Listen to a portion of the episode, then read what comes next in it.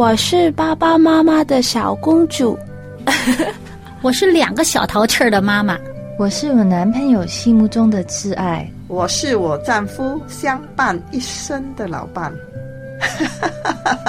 我身边的朋友都说我是他们可以倾诉的好姐妹。我是事业有成的女强人。我是一个相夫教子的家庭主妇。我是，我是，我是，我是，我是，我们是天赋的女儿。我们是天赋的女儿。我们是天赋的女儿。我们是天赋的女儿。是的，我们都是天赋的女儿。是他掌上的明珠。人说“女为悦己者容”，我们应该如何准备自己的身心，成为蒙天父喜悦的美丽佳人呢？小杨在这里邀请您一起来学做一位由内而外、合乎天父心意的丽人——心灵丽人。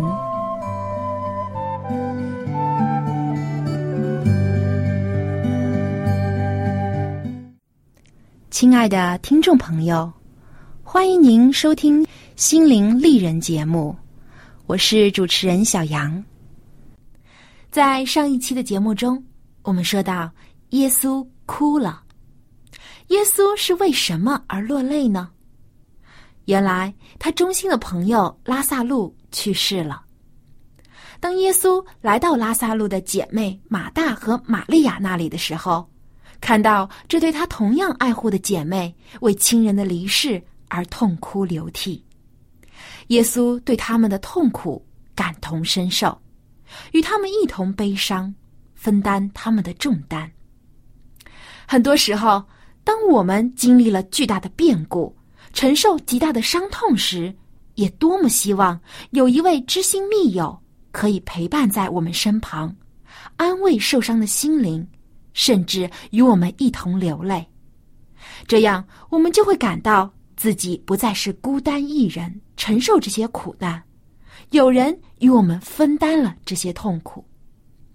而耶稣基督就是我们不离不弃的知心好友，他不仅要安慰忧伤的心灵，更要将世人的痛苦彻底释放，将人从罪的捆绑中拯救出来。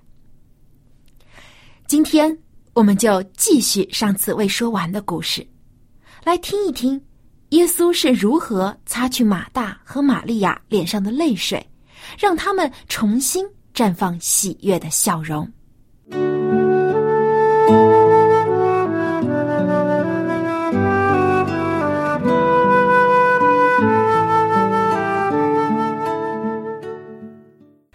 亲爱的朋友，接着上一次的故事。耶稣在拉萨路去世四天之后，来到了波大尼。这里是拉萨路和马大以及玛利亚的居住地，也是拉萨路安葬的地方。有许多犹太人出于礼节，也来参加拉萨路的葬礼，并且安慰马大和玛利亚，与他们一同哭泣。他们表面上看起来都像是极富有同情心，好像对拉萨路的死。感到难过。事实上，他们中的很多人哭泣中都没有带着真情，他们只是出于礼貌，或是虚伪的装腔作势，为了博个好名声。当耶稣看到这些人虚假的眼泪时，心里悲叹又甚忧愁。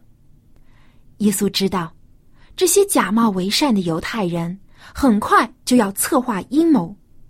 想要杀害拉萨路，并将基督置于死地。当耶稣来到拉萨路的墓前时，耶稣对人类的忧伤感同身受。他虽然身为上帝的儿子，是至高无上的神，但是他如此的爱着世人，甚至愿意降卑为人，体会世人的喜怒哀乐，并与他们分担这些情感。正是因为耶稣至深至真的爱，才让他更加明白人类的脆弱以及他们真正的需要。耶稣身上体现出的人性，让我们感到他不再是遥不可及的。事实上，他就在我们的身旁，他知道我们一切的苦难，因为这些他都经历过，甚至经历的更多。犹太人见到耶稣哭了，其中就有人说：“你看，他爱这人是何等恳切。”又有人说：“他既然开了瞎子的眼睛，岂不能叫这人不死吗？”犹太人说这些话，似乎是和马大和玛利亚有一样的想法，认为如果耶稣早到这里的话，拉萨路就不会死了。然而，他们这些一心要害耶稣的人，真的会这么想吗？他们是不信耶稣的，他们嘴上说着感动的话，心里却在嘲讽和怀疑耶稣。他们觉得。如果耶稣真的如他所宣称的那样是神迹的实行者，那他一定早就可以为最亲密的朋友做点什么了。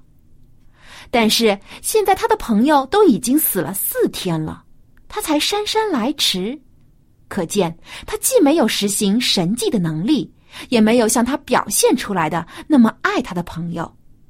而以前疯传耶稣能开瞎子的眼睛等等奇迹，不过是谬论罢了。耶稣知道这些犹太人心中的嘲笑和怀疑，他心里为这些愚昧顽固的人再次悲叹。他们不仅质疑耶稣对拉萨路的爱，更侮辱了耶稣身为神子的身份。耶稣要好好敲打这些人刚硬的心。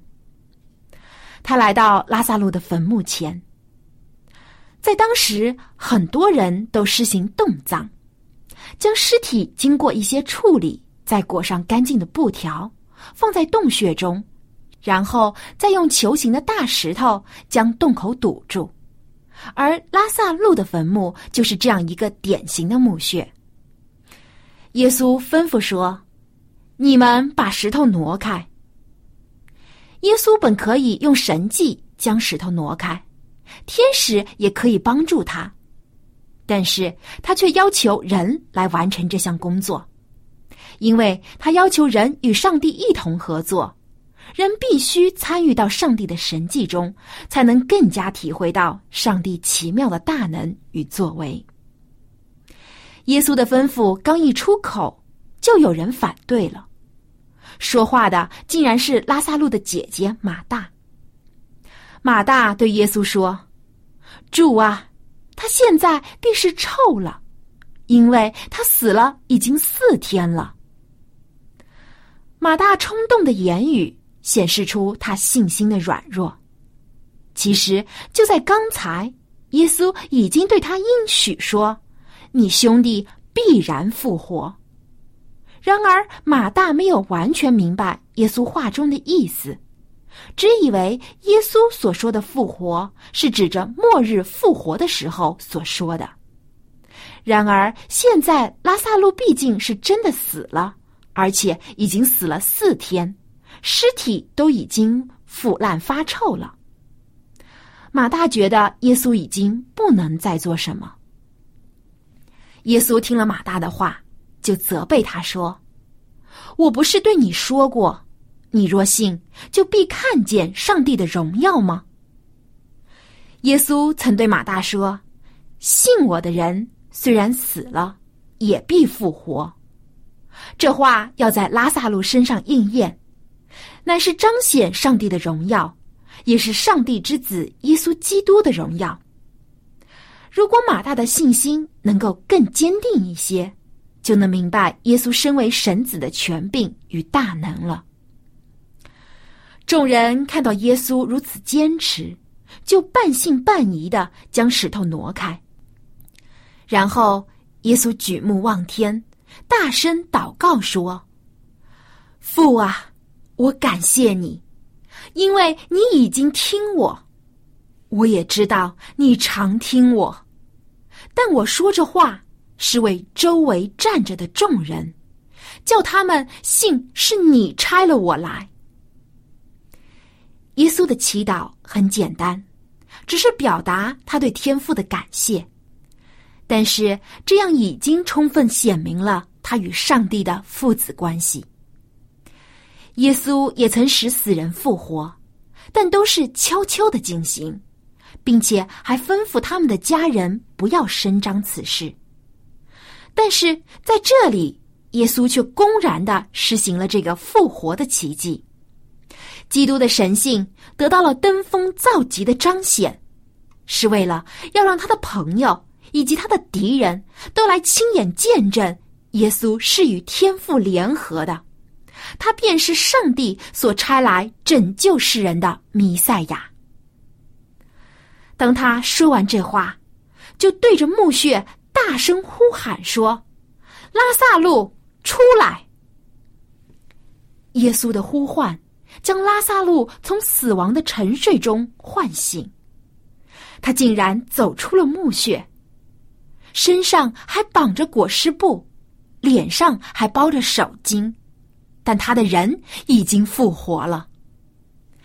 耶稣立刻吩咐人解开他身上的缠累，拉萨路终于能自由的活动，完好如初。这个神迹实在是太震撼人心了。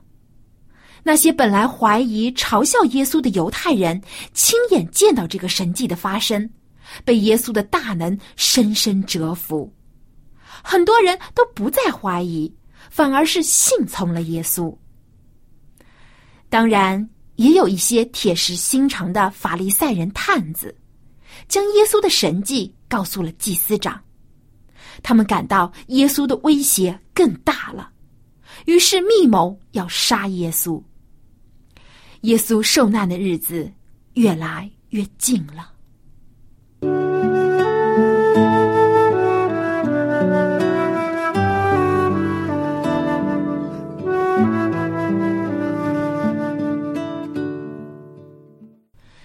耶稣当然知道，他所施行的神迹会引来法利赛人和祭司长的疯狂迫害，而他受难的日子也更近了。但是耶稣没有因此就放弃在众人面前施行神迹。不仅因为他爱拉萨路，他更是希望要坚定马大和玛利亚的信心，也要让那些不信的人亲眼见证神子的荣耀。耶稣对马大说：“你若信，就必看见上帝的荣耀。”马大虽然也信耶稣，但他的信心在经历亲人离世的考验面前，就变得不够坚强了。因此，耶稣要为马大巩固他的信心，让他亲眼见证亲人复活的神迹，明白他所要信的是谁，要他学会完全依靠救助的大能。其实，在很多时候，我们也和马大一样，在平静的生活中愿意信靠耶稣，但是，一旦遇上挫折或经历苦难和试探。就容易动摇了信心。愿上帝赐我们都有坚定的信心，时常纪念主所为我们成就的神迹，时刻不忘主的全能和荣耀，相信他必会按他美好的旨意来成全我们的呼求。下面，请您一起来欣赏一首诗歌，名字叫做《我全心相信》。歌中这样唱道：“这世上无人能像你，是如此深深的爱我。你是主，从天上垂听我内心一切的呼求。你是主，掌管我一生，你完全摸着我的心。我全心相信，奇妙的救主，伸出你双手，恢复我生命。”我全心的相信你满有能力，伸出你双手，祝福我一生。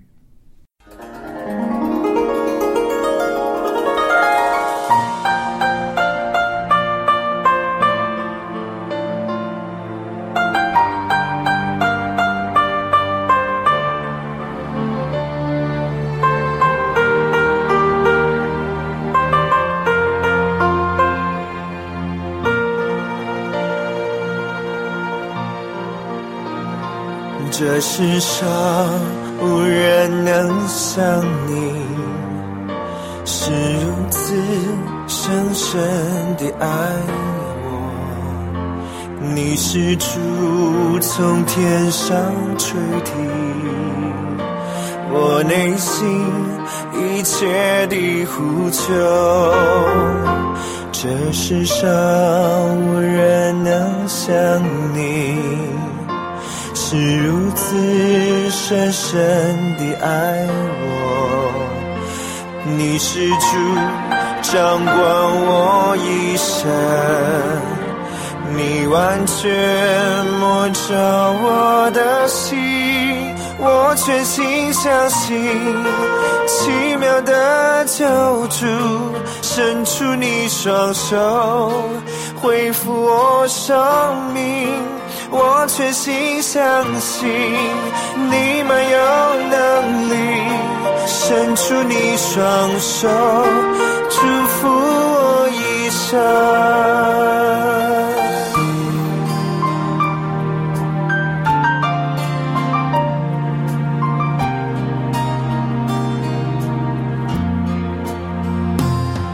世上无人能像你，是如此深深的爱我。你是主从天上垂听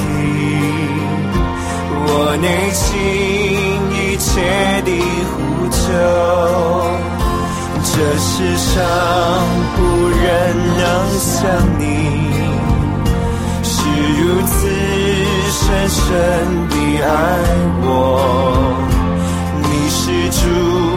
掌管我一生，你完全摸着我的心，我全心相信，奇妙的救主伸出你双手，恢复我生命。我全心相信，你满有能力，伸出你双手，祝福我一生。我全心相信，奇妙的救主，伸出你双手，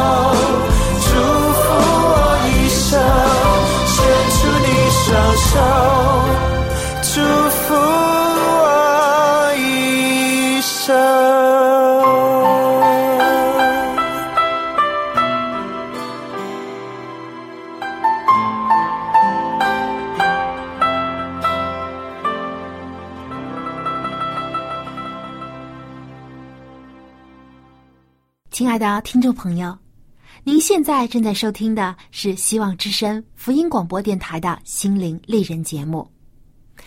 结合前一期和这一期的圣经故事，我们了解了耶稣叫他心爱的朋友拉萨路复活的大体经过。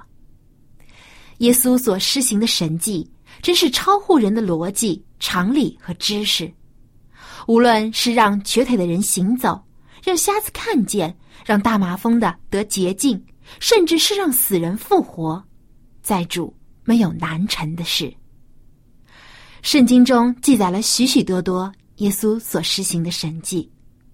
可能当我们在读这些故事的时候，会感到这些事情太神奇了，以至于不敢相信，因为这些神迹奇事超出了我们人所能理解的范畴。用我们有限的知识和科学，也很难解释清楚耶稣是如何施行这些事情的。正如在拉萨路复活的故事中，马大所表现出来的，他不是不爱耶稣。也不是不相信耶稣的能力，他相信末日复活的时候，耶稣必能使他的弟弟拉萨路复活。他的回答正是反映了他曾留心听耶稣的教导，他也改掉了急躁烦扰的脾气，学会静心思考耶稣的话语。但是，他所能理解的毕竟有限，他对耶稣真正的能力也所知甚少。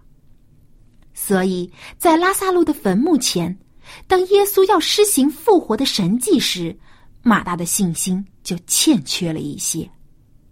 但是耶稣温柔责备的话语，以及他在此以后所做的祷告、所实现的神迹，都在为马大补足了那欠缺的一点信心。耶稣让马大明白了。耶稣所能成就的是超乎他所想所求的。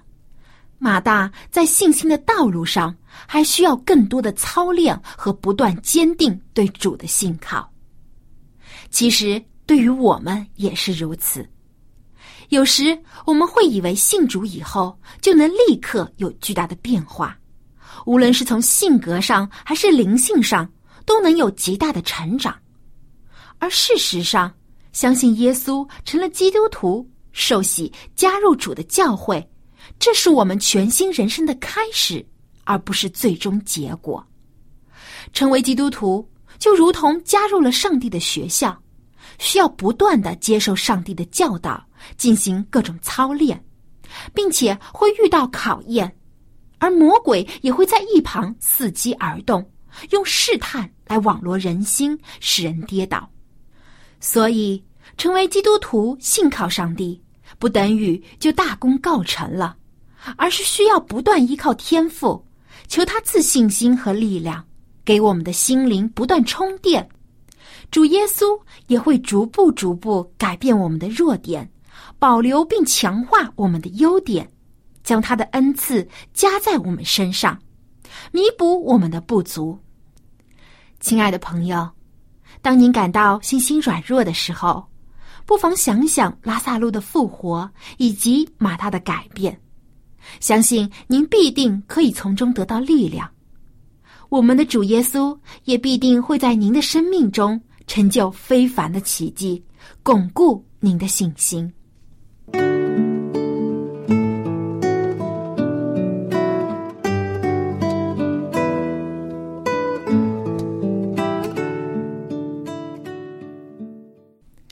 亲爱的听众朋友，现在又到了丽人心得的分享时间了。古人常说“高枕无忧”，其实光从这个成语的字面意思看，很容易让人产生误解，认为高枕能让人睡得好。在今天的丽人心得分享时间里，小杨就和您聊一聊高枕是否真的可以无忧。枕头的确是我们睡觉时最亲密的朋友。但是如果使用不当的话，也会对我们的健康产生不利的影响。我们人体的颈部是向前弯曲的，头颈与后背呈弯曲的弧度。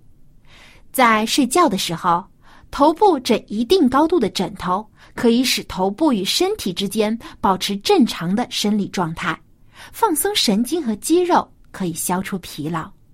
但是如果枕头过高，就会改变脊柱正常的生理曲线，使肌肉出现疲劳性损伤，以及韧带牵拉劳损，会引起痉挛、炎症，甚至颈肩酸痛、活动不便、手麻、头晕等症状。我们平时所说的落枕，大多都是由于睡过高的枕头所造成的。那要枕多高的枕头才合适呢？其实这要根据个人的身高和脊柱的生理弯曲来决定。要使人体和头部保持在一个舒适的角度是最好的。一般成人枕高为七至十二厘米的枕头，而婴儿的枕头则要更低一些。枕头的宽度也最好是比肩膀宽一些。枕芯要采用有较好弹性和透气性的材料，所以在您选购枕头的时候要仔细谨慎，选择到真正适合自己的枕头，才能让您睡得更舒服，身体也能更健康。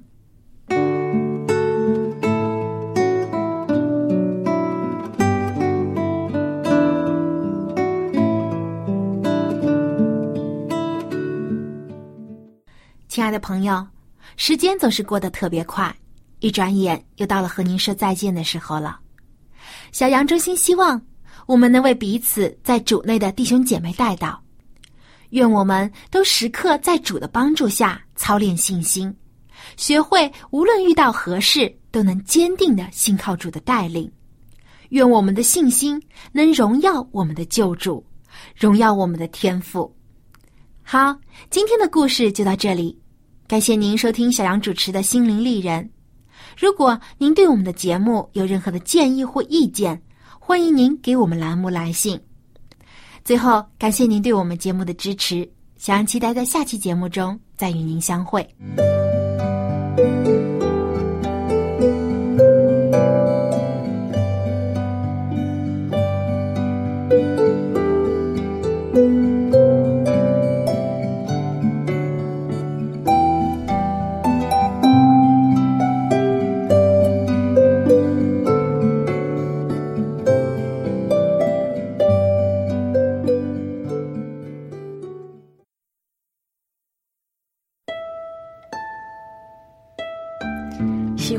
的节目吗？若是您错过了精彩的部分，想再听一次，可以在网上重温。我们的网址是 x i w a n g r a d i o 希望 Radio，或是找旺福村也可以找到。记得把好东西介绍给您的朋友，与他一起收听。